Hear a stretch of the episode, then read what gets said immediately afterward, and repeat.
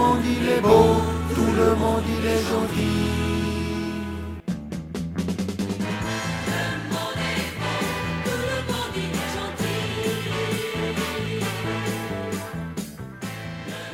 Bonjour tout le monde. Dans ce billet, nous ouvrons notre sous-thématique consacrée à la dette et dans le cadre de notre thématique générale de l'urgence d'un État fort à la force d'un État d'urgence. La dette publique ne serait-elle pas en train de devenir la solution finale économique d'un capitalisme glissant progressivement vers la dictature de marché? Ce qu'on constate, en tous les cas, c'est que celle-ci se pérennise d'un bout à l'autre de la planète et depuis bien longtemps. Et que si celle-ci profite à ceux qui la gèrent, la précarité ne cesse d'augmenter dans le camp grandissant de ceux qui la subissent, avec, sans doute, une accélération marquée depuis la crise de 2008, elle-même accentuée par l'apparition des technologies informatiques mises à disposition de la spéculation financière. Effectivement, de finances déconnectées de l'économie réelle, du dénigrement de la valeur des ressources essentielles et de celle du travail au profit de la prédation spéculative, il a beaucoup été question au cours de la dernière décennie, et plus particulièrement lors de la crise de 2008, au cours de laquelle on semblait découvrir subitement quelques aspects particulièrement abjects et néfastes du néolibéralisme. Se défendant de toute doctrine ou idéologie, on découvrait subitement qu'ayant interdit toute valeur autre que celle circonscrite dans la notion de profit, cette absence doctrinaire devenait, du coup, doctrine unique, englobant tous les aspects de la vie sociale et humaine. Ainsi, passer d'un seul coup à une célébration générale, permanente et unanime, ce modèle social devint rapidement l'objet d'une haine sociale grandissante et ainsi chargé de tous les maux responsables de cette crise il finit par en assumer la quasi-totalité des responsabilités. Si cette appréciation se révélait sous le jour d'une analyse assez pertinente, cette analyse fit cependant souvent l'impasse sur la relative co-responsabilité des collectivités publiques par leur participation active à l'édification du règne de l'argent facile, et qui, bien évidemment, n'allait pas tarder à se manifester sous l'aspect le plus difficile pour une grande majorité de ses adhérents devenus subitement ses opposants. D'autre part, et à cette même occasion, il était révélé au commun des mortels qu'une dette ne se résumait pas forcément qu'à cela, mais que, livré à l'ingéniosité d'esprits aussi pervers que malveillants, il était désormais possible pour ces quelques esprits éclairés de faire de l'argent avec de la dette, et tout spécialement depuis que l'immatériel virtualisé permettait de faire apparaître ou disparaître à volonté à ceux qui souhaitent à certains moments faire apparaître et à d'autres disparaître.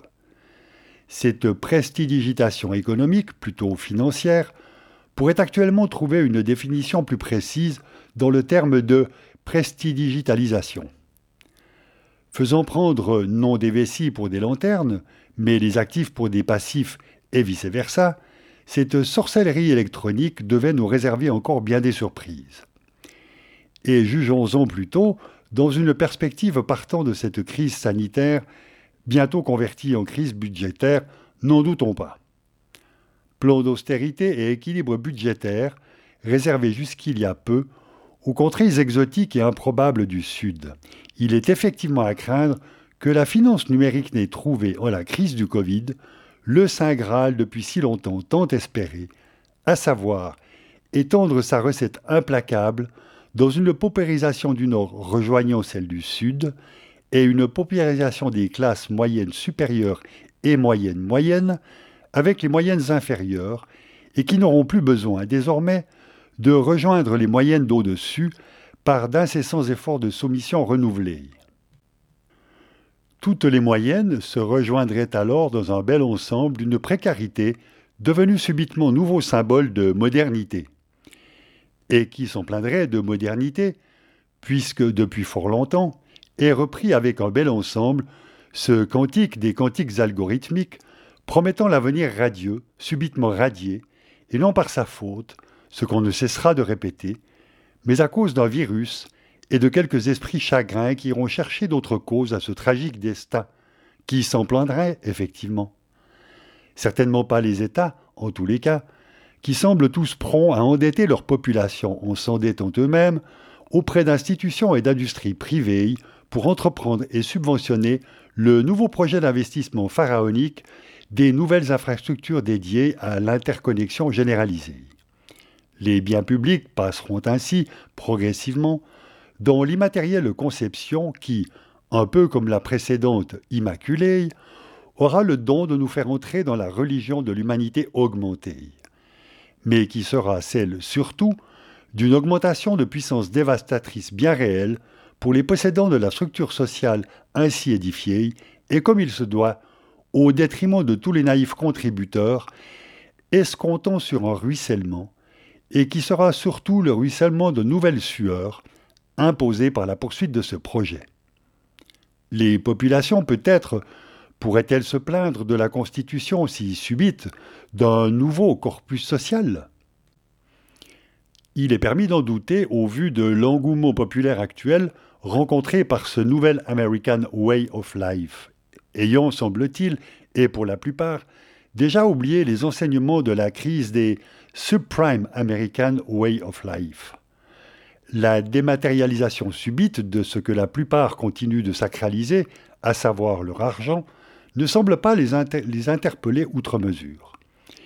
Ils restent bien confiants à l'égard des propriétaires des flux de capitaux numériques, tous plus spéculatifs les uns que les autres, et bien plus qu'à l'égard des États, dont les grands centres métropolitains cherchent d'ailleurs à s'émanciper. Il est vrai que le clientélisme est plus avantageux dans la petite échelle des profits partagés dans l'immédiate proximité. Ce qui est par contre oublié au passage, c'est que corruption et malhonnêteté avancent désormais main dans la main entre État et finances dans les bien nommés partenariats publics-privés. Et ce très bel euphémisme d'une réputée union ne peut mieux tomber pour occulter le fait que, désormais, dans la grande sauce de cette confusion, se glisseront en permanence les impostures les plus variées.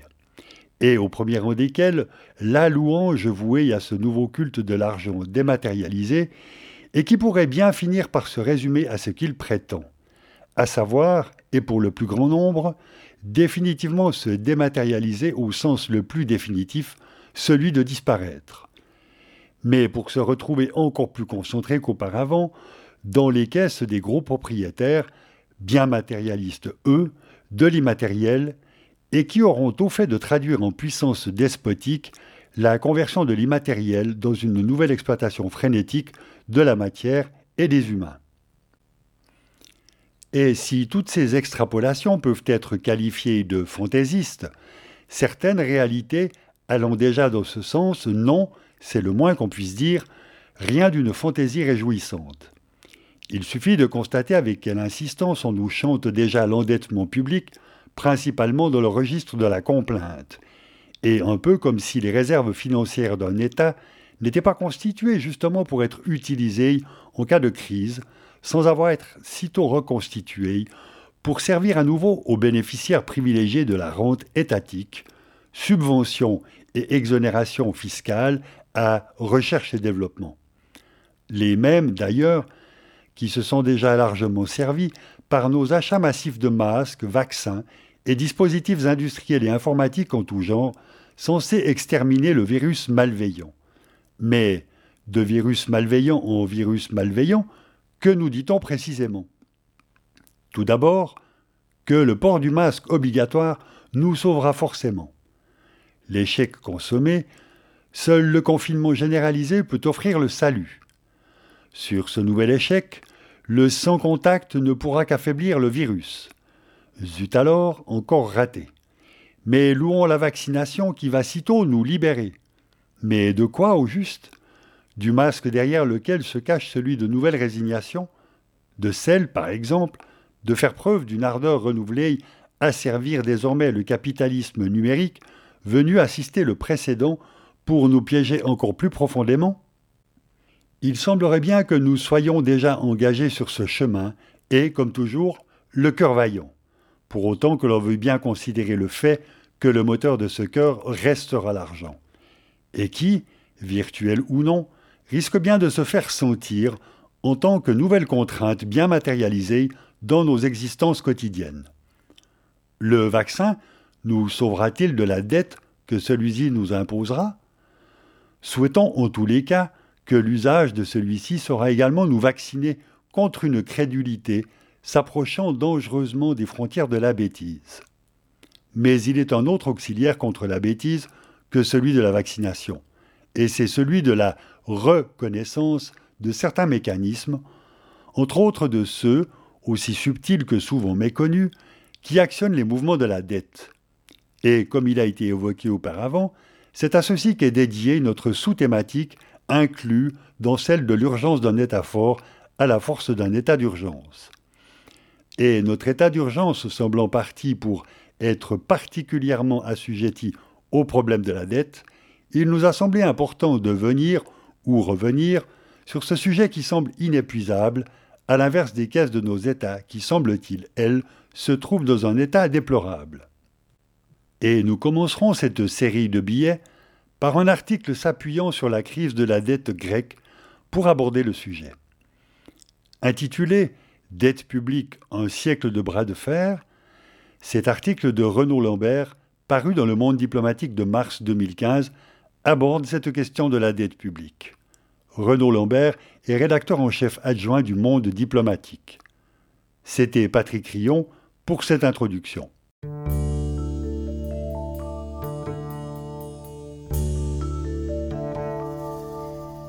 L'échec de leur politique a privé les partisans de l'austérité de l'argument du bon sens économique. De Berlin à Bruxelles, les gouvernements et les institutions financières fondent désormais leur évangile sur l'éthique. La Grèce doit payer, question de principe. L'histoire montre toutefois que la morale n'est pas le principal arbitre de conflits entre créditeurs et débiteurs. Il fut un temps où les États se libéraient facilement du fardeau de la dette. Il suffisait, par exemple, au roi de France d'exécuter leurs créanciers pour assainir leurs finances. Une forme balbutiante, mais commune, de restructuration. Le droit international a privé les débiteurs d'une telle facilité. Il aggrave même leur situation en leur imposant le principe de continuité des engagements. Si les juristes se réfèrent à cette obligation par une formule latine pacta sunt servanda, les conventions doivent être respectées, les traductions les plus diverses ont circulé au cours des dernières semaines. Version moralisatrice. La Grèce a le devoir éthique de rembourser sa dette. Front National. Version nostalgique des cours de récréation. La Grèce doit payer, c'est son règle du jeu. Benoît Curé, membre du directoire de la Banque centrale européenne. Version insensible aux susceptibilités populaires. Les élections ne changent rien aux engagements des États. Wolfgang Schauble, ministre des Finances allemand. La dette hellénique dépasse les 320 milliards d'euros, proportionnellement à la production de richesses, et l'a bondi de 50% depuis 2009. Selon le Financial Times, la rembourser requérait de la Grèce qu'elle fonctionne comme une économie esclave. 27 janvier 2015 mais les principes s'accommodent mal d'arithmétique. Une dette est une dette, martèle la directrice du Fonds monétaire international, Christine Lagarde. Le Monde, 19 janvier 2015. Autrement dit, qu'importe de savoir si la Grèce peut ou non payer. Il faut qu'elle paye.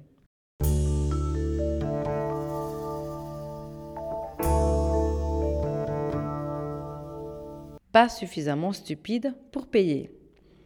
La doctrine pacta sunt servanda n'a pourtant rien de granitique. L'obligation que formule le droit international de rembourser ses dettes n'a jamais été considérée comme absolue et s'est fréquemment vue limitée au nuancé. Précise un document de la Conférence des Nations Unies sur le commerce et le développement. Dénonciation des dettes odieuses, emprunt réalisé par un pouvoir despotique, des dettes illégitimes, contractés sans respecter l'intérêt général de la population ou des vices de consentement. Les arguments juridiques ne manquent pas pour justifier la suspension de paiement, voire l'effacement de toute partie des créances qui accablent un pays. À commencer par l'article 103 de la Charte de l'Organisation des Nations Unies qui proclame En cas de conflit entre les obligations de membres des Nations Unies, en vertu de la présente charte, et leurs obligations, en vertu de tout autre accord international, les premières prévaudront. Parmi celles-ci, l'on trouve à l'article 55 de la charte l'engagement des États à favoriser le relèvement des niveaux de vie, le plan emploi et des conditions de progrès et de développement dans l'ordre économique et social. Un jeune grec sur deux est au chômage. 30% de la population vit sous le seuil de la pauvreté. 40% a passé l'hiver sans chauffage.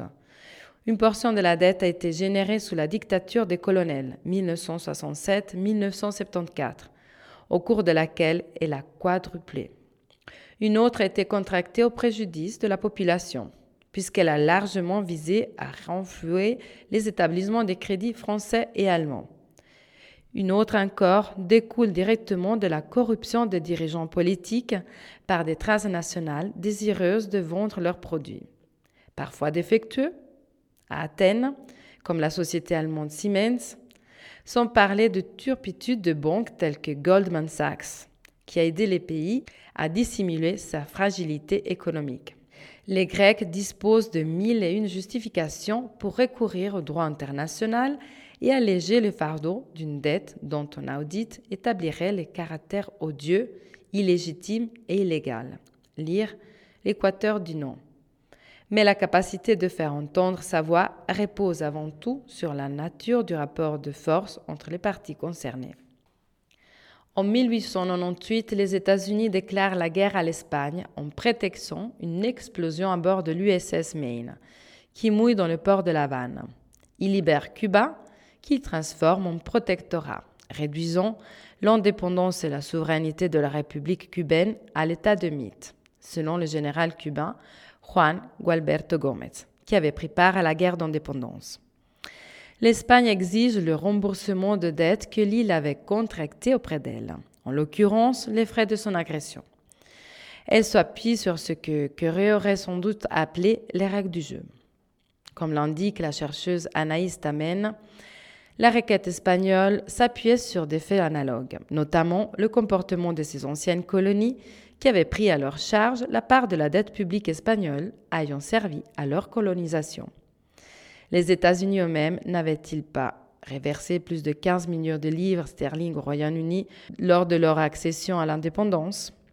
Washington ne l'entend pas ainsi et avance une idée encore peu répandue, qui contribuera à fonder la notion de dette odieuse? On ne saurait exiger d'une population qu'elle rembourse une dette contractée pour la servir. La presse américaine relaie la fermeté de cette position. L'Espagne ne doit pas entretenir le moindre espoir que les États-Unis soient suffisamment stupides ou veulent pour accepter la responsabilité des sommes ayant servi à écraser les Cubains. Clame le Chicago Tribune du 22 octobre 1898. Cuba ne versera pas en centimes. Quelques décennies auparavant, le Mexique avait tenté de développer des arguments similaires. En 1861, le président Benito Juárez suspend le paiement de la dette, en grande partie contractée par les régimes précédents, dont celui du dictateur Antonio López de Santa Anna. La France, Royaume-Uni et l'Espagne occupent alors le pays et fondent un empire qui livre à Maximilien d'Autriche.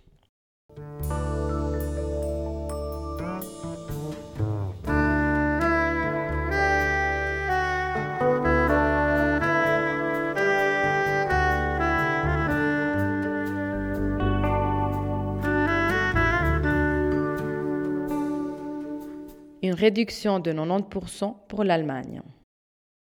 À l'image de l'URSS, qui annonce en 1918 qu'elle ne remboursera pas les dettes contractées par Nicolas II, les États-Unis réitèrent leur coup de force au bénéfice de l'Irak au début du XXIe siècle.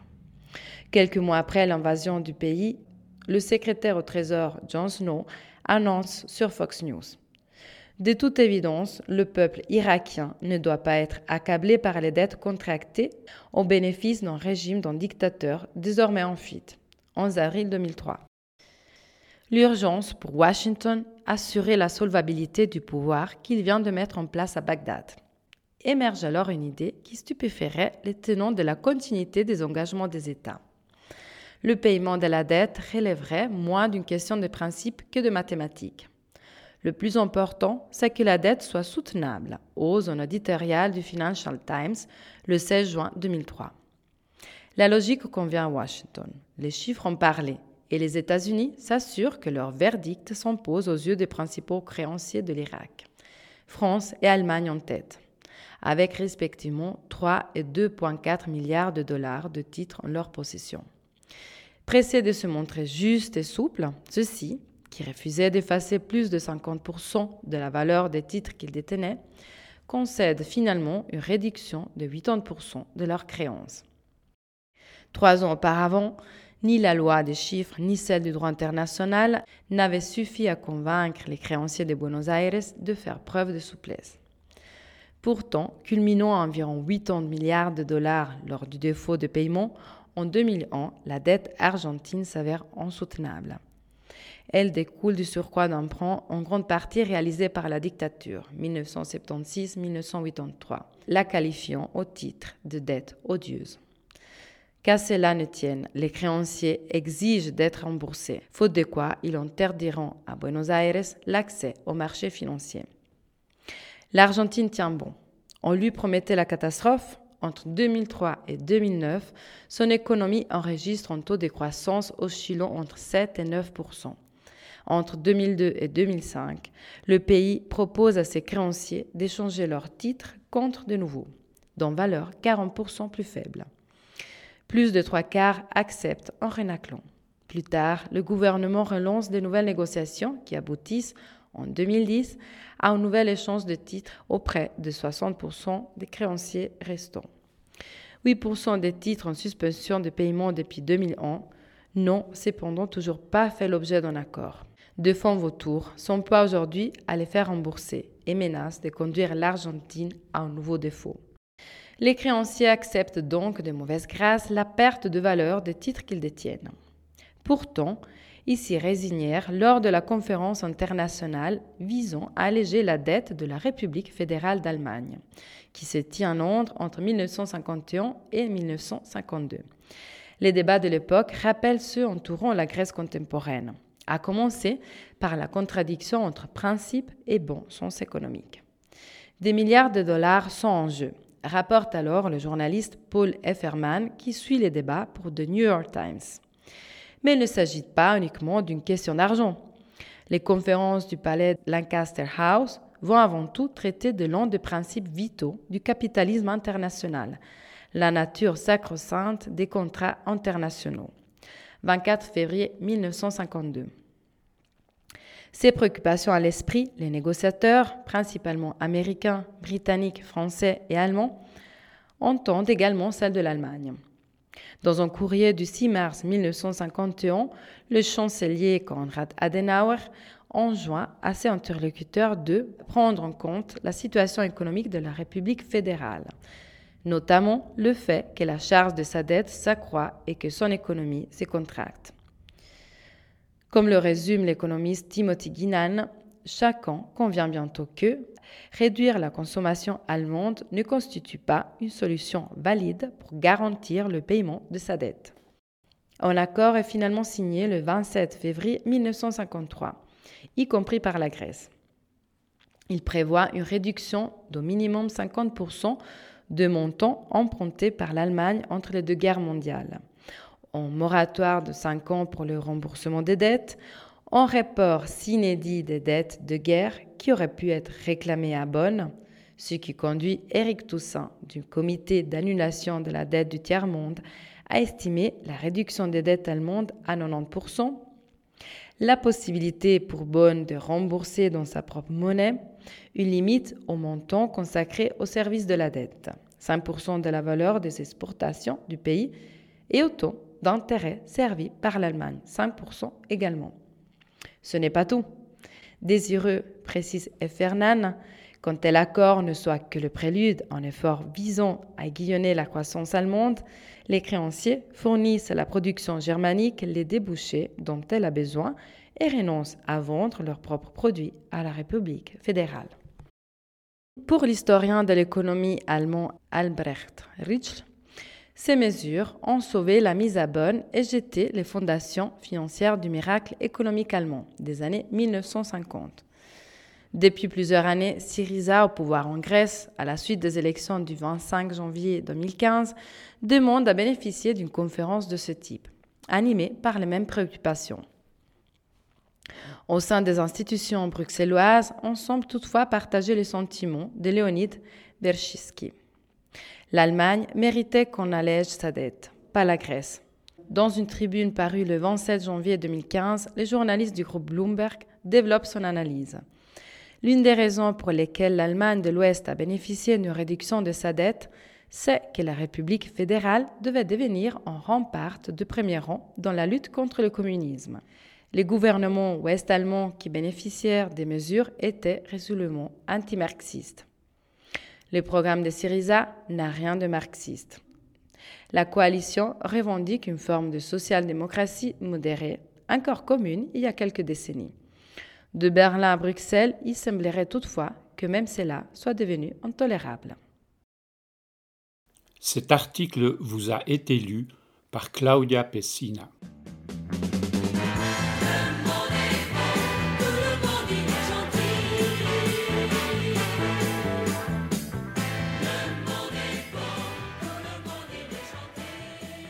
À la conception de l'émission, à sa réalisation et sa mise en onde, Patrick Rion, Jean-Luc Rochat, Fabio Cattaneo. Éditeur responsable, Patrick Rion.